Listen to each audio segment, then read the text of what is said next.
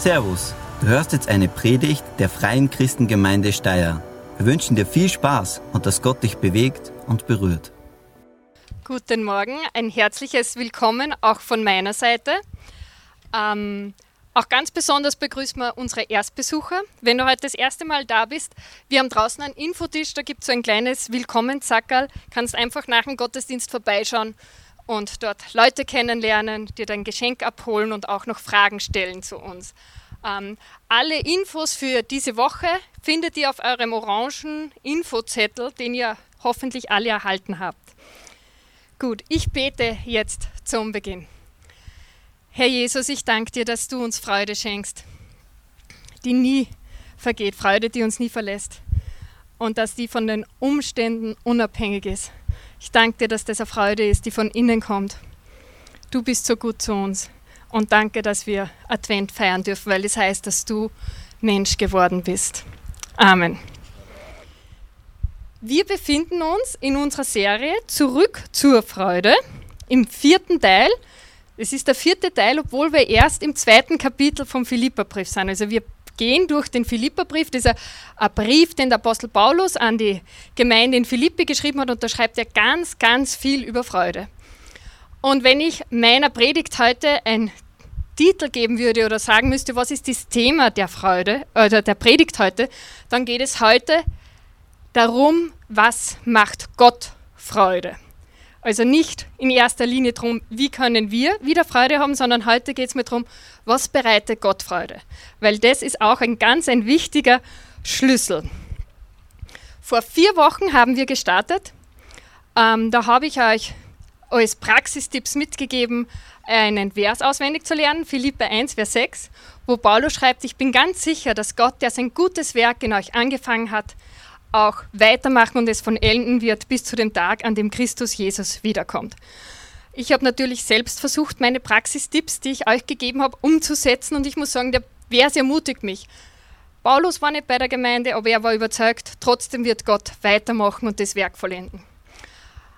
Ein zweiter Tipp, den ich euch gegeben habe, war abends, bevor ihr ins Bett geht, zu danken für Dinge, die euch gerade durch den Kopf gehen, wo ihr dankbar sein könnt.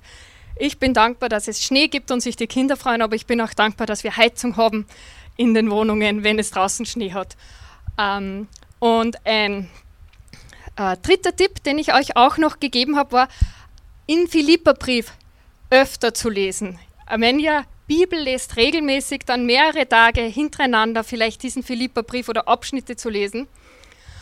Und ich habe das natürlich dann auch selbst gemacht habe auch gewusst, ich werde wieder über den Philipperbrief predigen, also ist es ja auch irgendwie sinnvoll, wenn ich mich damit beschäftige und habe dann diesen Abschnitt, den ich heute habe, auch in verschiedensten Übersetzungen gelesen. Die Bibel, also das Neue Testament, ist in Griechisch geschrieben. Die wenigsten von uns können Griechisch, können das lesen und verstehen.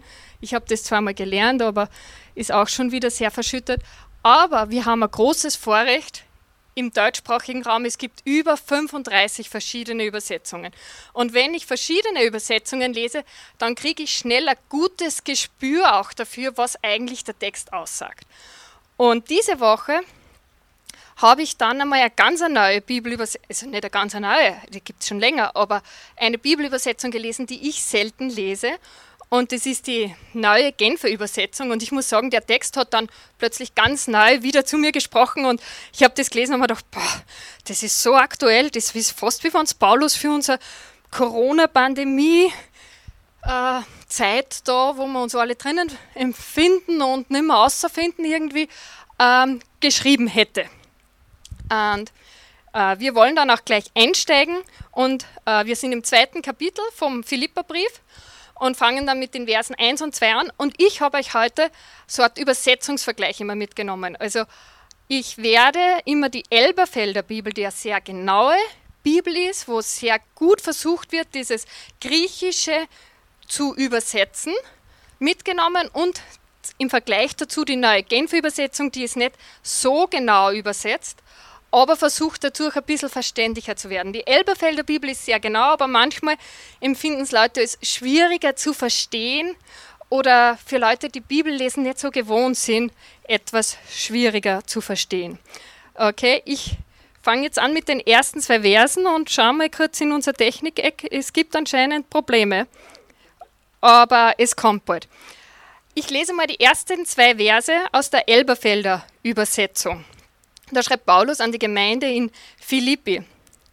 Wenn es nun irgendeine Ermutigung in Christus gibt, wenn irgendeinen Trost der Liebe, wenn irgendeine Gemeinschaft des Geistes, wenn irgendein herzlich Mitleid und Erbarmen, so erfüllt meine Freude, dass ihr dieselbe Gesinnung und dieselbe Liebe habt, einmütig eines Sinnes seid.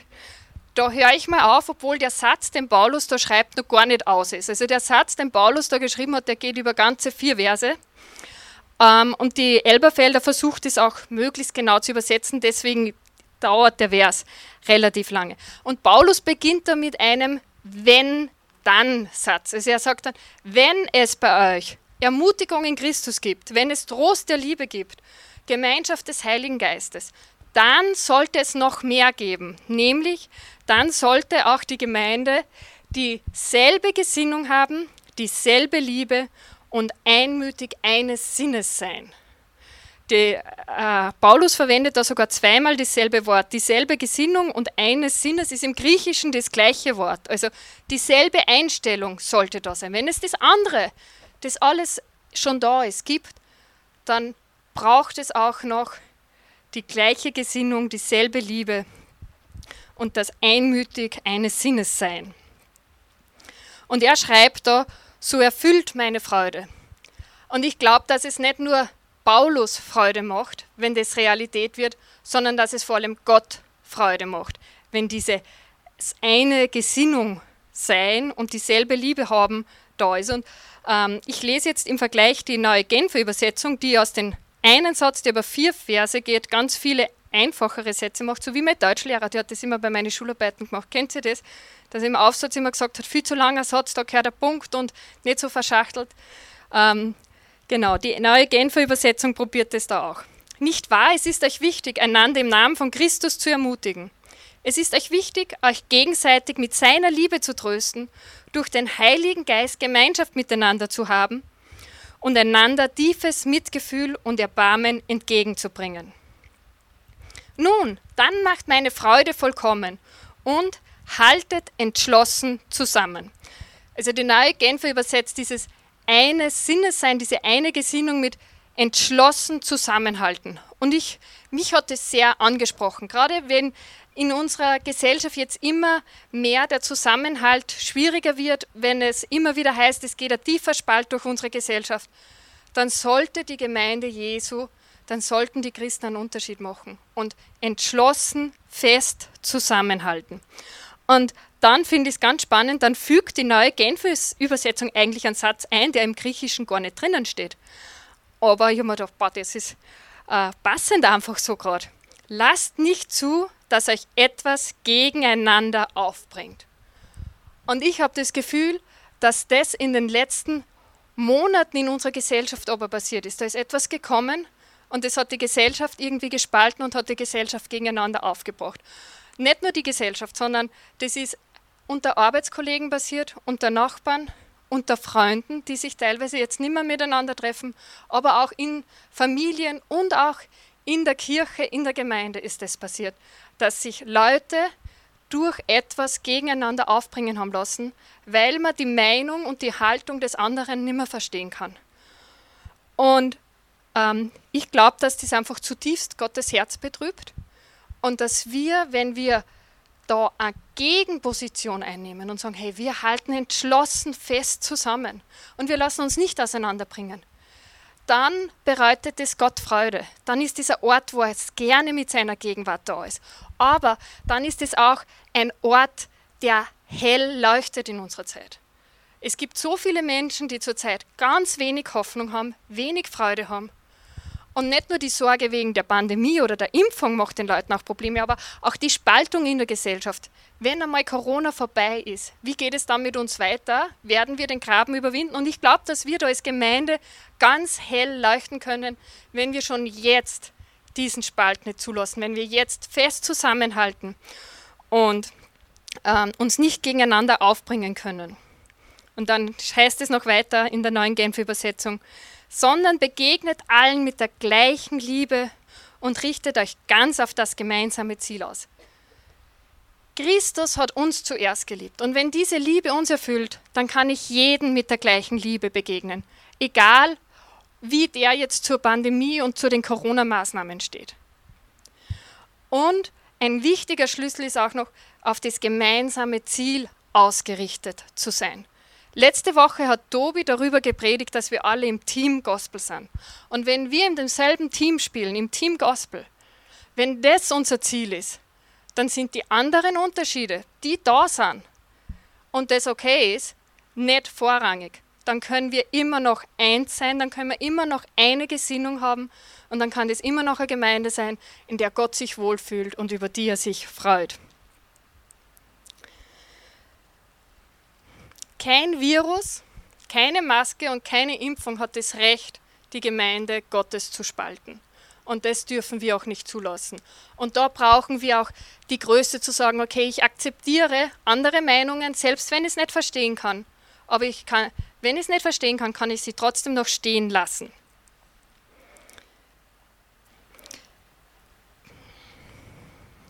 Genau, ich schaue gerade, ob ich eh nichts vergesse, was mir bei der Vorbereitung wichtig war. Genau, ich habe dann noch aufgeschrieben, unterschiedliche Meinungen können wir ruhig haben, solange wir das gleiche Ziel haben. Wir können unterschiedliche Ansichten haben, solange wir die gleiche Absicht haben. Also wenn, wenn unser wichtigstes Anliegen ist, dass Menschen erfahren, dass es einen Gott gibt, der sie liebt, dass es einen Gott gibt, der gute Pläne für sie hat, der ihnen eine Hoffnung und eine Zukunft gibt, wenn das unser wichtigstes Anliegen ist, dann können wir die Unterschiede, sei es bei Corona-Maßnahmen, sei es unsere Herkunft, unsere Hautfarbe, unsere Bildung, unsere politischen Ansichten, all diese Unterschiede treten zurück, solange wir ein großes Ziel vor den Augen haben. Wir sind alle im Team Gospel. Wir dürfen das gemeinsame Ziel nicht aus den Augen verlieren und wir halten fest zusammen. Und da möchte ich dich vielleicht auch zum Nachdenken anreden, regen, wenn unser gemeinsames Ziel ist, dass Menschen das Evangelium hören, ist die Frage, wie viel Zeit verbringe ich zurzeit damit, Menschen die Liebe Jesu näher zu bringen, auf welche Art und Weise und wie viel Zeit verbringe ich eigentlich damit, Menschen von meiner Corona-Meinung zu überzeugen. Wenn ich mehr Videos verschicke, wo es darum geht, andere zu meiner Meinung wegen einer Impfung oder einer Maske oder Nichtimpfung und nicht was auch immer zu verschicken und weniger Zeit damit verbringe, für Menschen zu beten, die Jesus noch brauchen, dann haben wir ein Ungleichgewicht. Und dann müssen wir ganz neu uns wieder umdrehen, umkehren, Buße tun und einfach sagen, hey, das gemeinsame Ziel, das Gospel-Team, das Evangelium zu verkünden, das ist das Wichtigste in meinem Leben. Und das andere ist nachrangig. Verse 3 und 4 schauen wir uns jetzt noch an. Also da geht es in der Elberfelder Bibel, geht das, der Satz ja da noch weiter. Also da heißt es, so macht meine Freude vollkommen, indem ihr dieselbe Gesinnung habt, nichts aus Eigennutz oder eitler Ruhmsucht tut, sondern dass in Demut einer den anderen höher achtet als sich selbst. Ein jeder sehe nicht nur auf das Seine, sondern ein jeder sehe auch auf das des anderen. Da geht es jetzt darum, wie können wir das praktisch auch einen Schritt näher kommen. Und da schreibt die Elberfelder, wir sollen nichts aus Eigennutz. Eine andere Übersetzung für dieses griechische Wort wäre auch Selbstsucht oder Streitsucht machen. Und es geht nicht um Ruhm, um Stolz, um Anerkennung von einem selbst, sondern in Demut den anderen höher achten. Ich habe es spannend gefunden, wie die neue Genfer Übersetzung das übersetzt. Und zwar schreibt die, Rechthaberei und Überheblichkeit dürfen keinen Platz bei euch haben. Und ich habe mir gedacht, es ist interessant, dass sie mit Rechthaberei das übersetzen. Aber ich glaube, dass oft Rechthaberei der erste Schritt ist zu einem Streit. Und ich glaube, dass auch da Rechthaberei keinen Platz in der Gemeinde haben darf. Ja, also eine Sache würde ich sagen, ist ausgenommen. Das Evangelium, da dürfen wir überzeugt sein, dass wir Recht haben. Aber ich glaube, mit Rechthaberei erreichen wir trotzdem nichts. Aber bei all den anderen Themen, glaube ich, würde es uns gut tun, wenn wir da ein bisschen Demut haben und auch wenn ich eine Meinung zu dem Thema habe, und die haben wir wahrscheinlich alle, vielleicht im Hinterkopf zu behalten, es könnte sein, dass ich nicht recht habe. Es könnte sein, dass du nicht recht hast mit deiner Einstellung zu Corona. Wir wissen es alles nicht. Die Zeit wird zeigen, aber es könnte sein, dass ich nicht recht habe. Und wenn ich diesen Hintergedanken habe, dann werde ich auch viel weniger in Gefahr laufen, dass ich mich in Rechthaberei äh, verliere. Was mir da ganz äh, groß aufgefallen ist in den letzten Wochen bis Monaten ist, wir leben alle in einer Blase, in einer Bubble. Ähm, was meine ich damit? Ich meine damit, dass wir die Informationen bekommen, die wir bekommen wollen. Wenn du im Internet dir Videos anschaust, Seiten aufrufst, äh, Facebook-Postings äh, anschaust, das Internet lernt schnell. Und mit der Zeit kriegst du nur mehr das, was deine Meinung bestätigt. Und das andere hörst du gar nicht mehr. Und dann ist für dich natürlich unverständlich, warum andere nicht so, das so sehen können wie du, weil du und ich, wir kriegen ja nur das, was uns in der Meinung bestätigt. Das Zweite ist, wir reden gerne dann auch mit Leuten, die uns in unserer Meinung bestätigen, weil das tut gut. Und dadurch verfestigen wir uns in einer Meinung und blenden die andere Seite noch mehr aus. Und das Dritte, was ich ganz, ganz überraschend gefunden habe, ist, wir filtern auch total. Also wir kriegen manchmal die gleichen Informationen, aber je nachdem, was für Einstellung ich habe oder was für Meinung ich zu dem Ganzen habe, filter ich raus. Wenn es in mein Weltbild passt, dann merke ich mir das und werde es beim nächsten Gespräch anbringen. Und wenn es nicht in mein Weltbild passt, sage ich einfach nicht, das ist fake, das kann nicht stimmen, da stimmt irgendwas nicht, das glaube ich einfach nicht.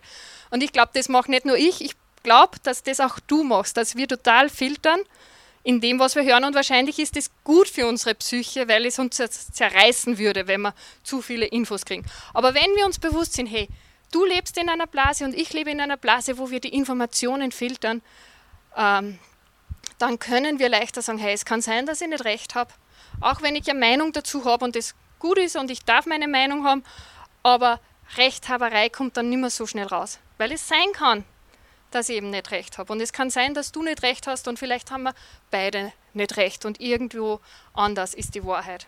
Und grundsätzlich ist die Wahrheit eigentlich immer Jesus, muss man da mal erwähnen. Genau. Ähm, weiter heißt es in der neuen Genfer Übersetzung, Vielmehr sollt ihr demütig genug sein, von euren Geschwistern höher zu denken als von euch selbst. Und das habe ich auch ganz spannend gefunden. Ähm, in unserer Gesellschaft wird ja immer propagiert, wir sind alle gleich viel wert. Äh, aber die Bibel geht weiter und sagt, du sollst nicht den anderen als gleich wichtig sehen wie dich, sondern du sollst von ihm sogar höher denken als von dir selbst. Auch wenn der zum Thema Impfung oder Maske eine andere Meinung hat wie du. Du sollst von ihm höher denken. Selbst wenn du glaubst, der trifft falsche Entscheidungen. Du sollst von ihm höher denken als von dir selbst. Da gibt es keine Ausnahme, dass es nur die Leute, die dir sympathisch sind, trifft. Dass es nur die Leute sind, die deiner Meinung nach gute Entscheidungen treffen. Sondern wir sollen voneinander höher denken als von uns selbst. Und das finde ich ist ein ganz schön schwieriges Ding. Das ist ja fast schon ein Kunststück, wenn man das zusammenbringt.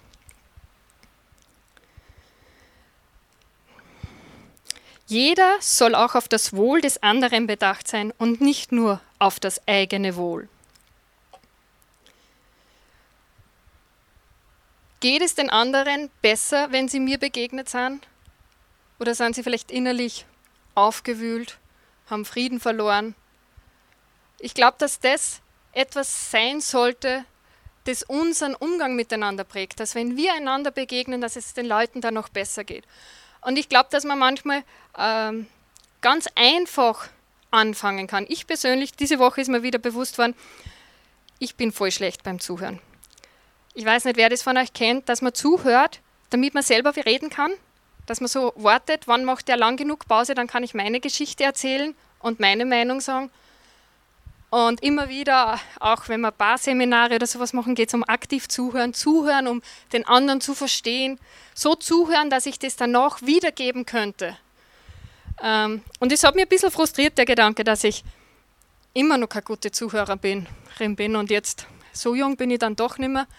Ähm, aber das andere, was mir aufgefallen ist, ist, ich glaube, ich bin bessere Zuhörerin, wie ich vor zehn Jahren war. Und eine bessere Zuhörerin, wie ich vor fünf Jahren war. Vergleichen ist grundsätzlich nie ideal, wenn wir uns vergleichen miteinander. Aber ich glaube, wir dürfen uns mit uns selbst vergleichen und fragen, hey, habe ich mich weiterentwickelt in den letzten Jahren? Sind gewisse Charakterdefizite schwächer worden und gewisse gute Charaktereigenschaften stärker worden? Und vielleicht werde ich nie super gute Zuhörerin. Aber ich freue mich, wenn ich in zehn Jahren wieder zurückschauen kann und sagen, hey, ich bin da noch ein Stück gewachsen. Und ich bin weniger äh, selbstsüchtig, ich kümmere mich mehr um andere und ich kann besser zuhören. Ich bin weniger stolz und mehr demütig. Und ich glaube, dass das soll es sein, was ähm, uns da auch ein bisschen bewegt. Einfach zu schauen, dass wir da Fortschritte machen und uns weiterentwickeln. Weil, ja, unser Auftrag ist es, entschlossen zusammenzuhalten und uns auf das gemeinsame Ziel auszurichten. Also Einheit unter uns und Menschen mit der guten Botschaft, dass Jesus ein neues Leben schenkt, äh, zu erreichen. Wie das funktionieren kann, weil das klingt ja, es ist furchtbar anstrengend, glaube ich. Also in der Praxis das umzusetzen, den anderen höher zu achten, das Wohl des anderen vor mein eigenes zu stellen, demütig zu sein. Ähm, warum das aber trotzdem in der Praxis funktionieren kann, ohne dass wir dabei ausbrennen, schreibt Paulus dann in den nächsten Versen, in den Versen 5 bis 11. Da schauen wir mal 5 bis 6 an. Und zwar diese eine Gesinnung, die wir alle haben sollen, schreibt er in Vers 5 der Paulus, habt diese Gesinnung in euch, die auch in Christus Jesus war, der in Gestalt Gottes war und es nicht für einen Raub hielt, Gott gleich zu sein. Also die Haltung, die Einstellung, die Jesus hatte, das ist das, was uns verbinden sollte. Wenn Jesus in uns lebt, dann wird seine Haltung in uns sein. Und dieser Vers äh, 6 dann ist etwas schwierig zum Verstehen. Ähm, Sie schreiben von der Gesinnung, die in euch war, äh, die in Christus war, soll auch in uns sein. Und dann heißt es, der in Gestalt Gottes war und es nicht für einen Raub hielt, Gott gleich zu sein. Jetzt ist da viel, äh, verschiedene Diskussionen waren da unter den Theologen, was genau ist gemeint. Ähm, ich habe einiges gelesen und sage euch mal, was ich äh, für die wahrscheinlichste Variante halte, was Paulus da ausdrücken wollte, und zwar Jesus, äh, na, fangen wir anders an. Adam und Eva im Paradies. Die Schlange, Satan, kommt und sagt zu ihnen, wenn ihr von der Frucht dieses Baumes esst, werdet ihr sein wie Gott. Und dieses Verlangen, wie Gott zu werden, war so stark, dass sie Gottes Gebot übertreten haben. Diese Gottgleichheit zu bekommen. Im Gegensatz dazu aber, Jesus war Gott. Je Jesus musste nicht erst Gott gleich werden. Er musste sich das nicht irgendwie rauben oder äh, an Betrug begehen, um Gott gleich zu werden. Im Gegensatz zu den Menschen, die wie Gott werden wollten, war Jesus Gott und wollte Mensch werden. Die Menschen wollten Gott werden, aber Gott selbst wurde Mensch. Er musste diese Gottgleichheit nicht haben. Nein, er hat freiwillig auf diese Gottgleichheit verzichtet, wegen dir und wegen mir. Und ist so Mensch geworden für uns. Die neue Genfer Übersetzung übersetzt das so, dass, dass die Haltung, die euren Umgang miteinander bestimmen soll, das ist die Haltung, die euren Umgang miteinander bestimmen soll. Es ist die Haltung, die Jesus Christus uns vorgelebt hat. Er, der Gott in allem gleich war und auf einer Stufe mit ihm stand, nutzte seine Macht nicht zu seinem eigenen Vorteil aus. Nein, er hat seine Macht aufgegeben.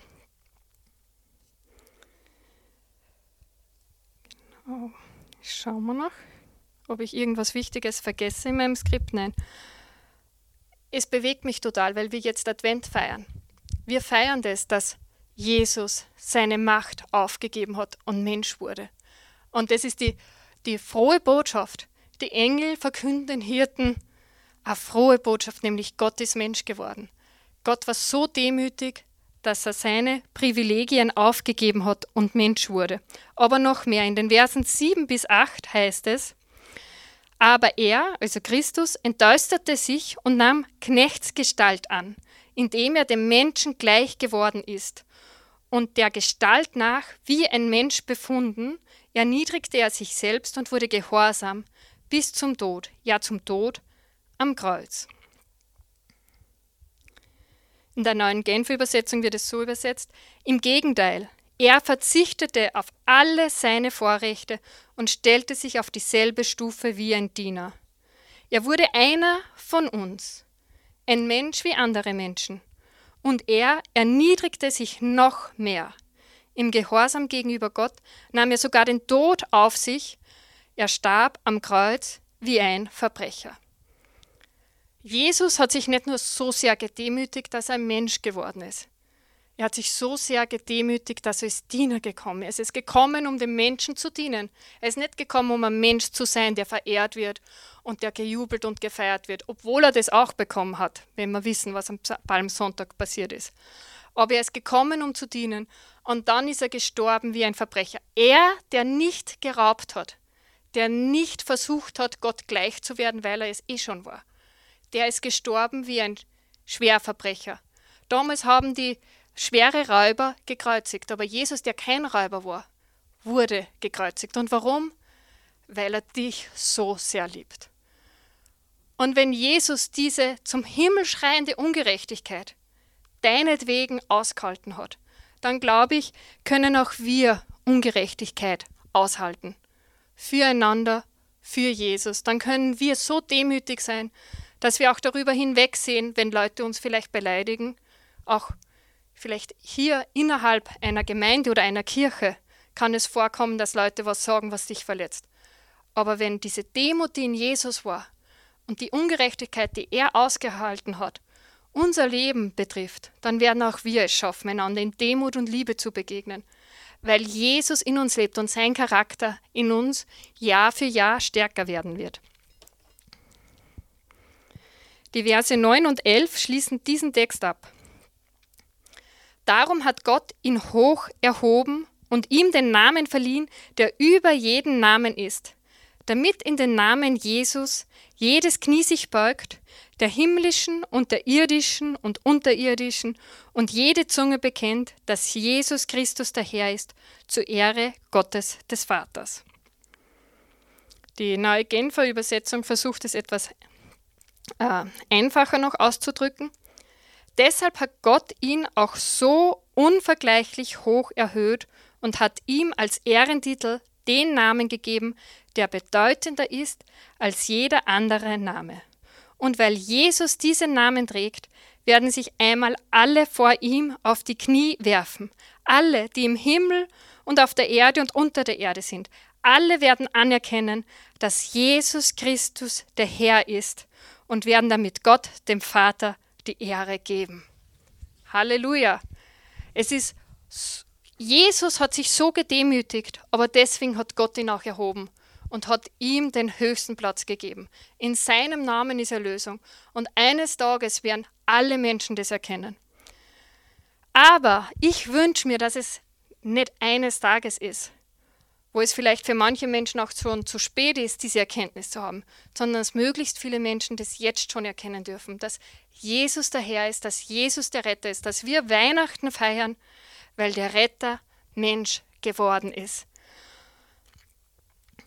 Das ist unser gemeinsames Ziel, dass viele Menschen jetzt schon Jesus kennenlernen und wir dann gemeinsam ihn anbeten und ihn verehren dürfen, schon jetzt auf dieser Erde, aber auch in der zukünftigen Welt.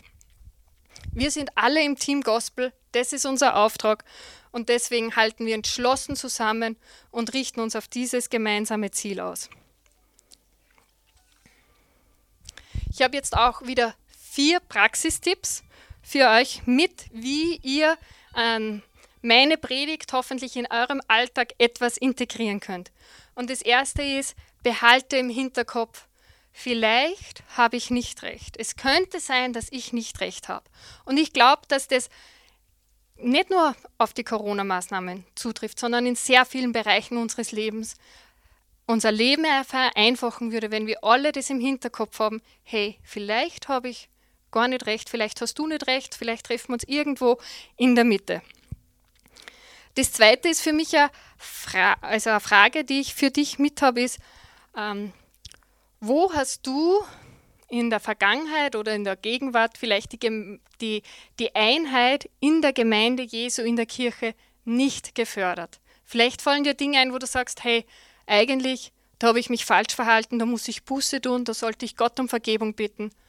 Ähm, und ich denke, dass das auch ein wichtiger Schritt ist, den wir nicht auslassen sollten, uns zu fragen, hey, wo habe ich die Gemeinheit, äh, nicht die Gemeinheit, die Einheit der Gemeinde untergraben? Und wo bin ich da vielleicht auch schuldig geworden? Aber wir haben eben einen Gott, der uns unsere Sünde vergibt und der sie wegwirft ins tiefste Meer und sich nicht mehr daran erinnert. Das dritte ist die Frage an dich, was kannst du diese Woche konkret tun, um die Einheit der Gemeinde, der Kirche zu fördern? Du kannst dafür beten. Vielleicht ist es aber auch, dass du merkst, hey, ich sollte mich bei einer Person entschuldigen oder ich sollte eine Person anrufen und sie ermutigen. Ähm, ich sollte Zeit mit jemand verbringen. Ähm, was auch immer. Frag dich auch, was kann ich konkret tun, um die Einheit zu fördern in einer Zeit, in der Einheit vielleicht gar nicht so einfach ist. Und viertens, habe ich wieder einen Lernvers, ein Vers zum Auswendiglernen, einen Vorschlag für euch mit. Und da ist, das ist Philippa 2, Vers 2 und da nur ein Auszug. Und das ist jetzt vielleicht hinten oben nicht mehr so einfach zum Lesen. Dobi hat wieder einen Hintergrund entworfen. Also falls ihr wollt, ihr könnt den auf unserer Seite www.fcg-steier.at slash Freude, gibt es unsere Hintergründe. Das kann man dann auf dem Desktop, PC, Laptop machen oder auch nur einen Ausschnitt davon fürs iPhone. Und zwar ist es der Ausschnitt aus Vers 2. Äh, haltet entschlossen zusammen und richtet euch ganz auf das gemeinsame Ziel aus. Ich glaube, wenn dieser Abschnitt Philippa 2, 1 bis 11 Realität wird in unserem Leben, in unserer Gemeinde, dann sind wir ein Ort, wo Gottes Gegenwart spürbar sein wird, wo Gott gegenwärtig ist. Aber wir sind auch ein Ort, der leuchten wird in unserer Gesellschaft für Menschen, die Hoffnung brauchen, die vielleicht jemand brauchen, wo sie hingehen können, der ihnen zuhört, der Menschen, wo sie Menschen treffen, die ihnen einfach sagen, hey, es gibt Hoffnung für dich.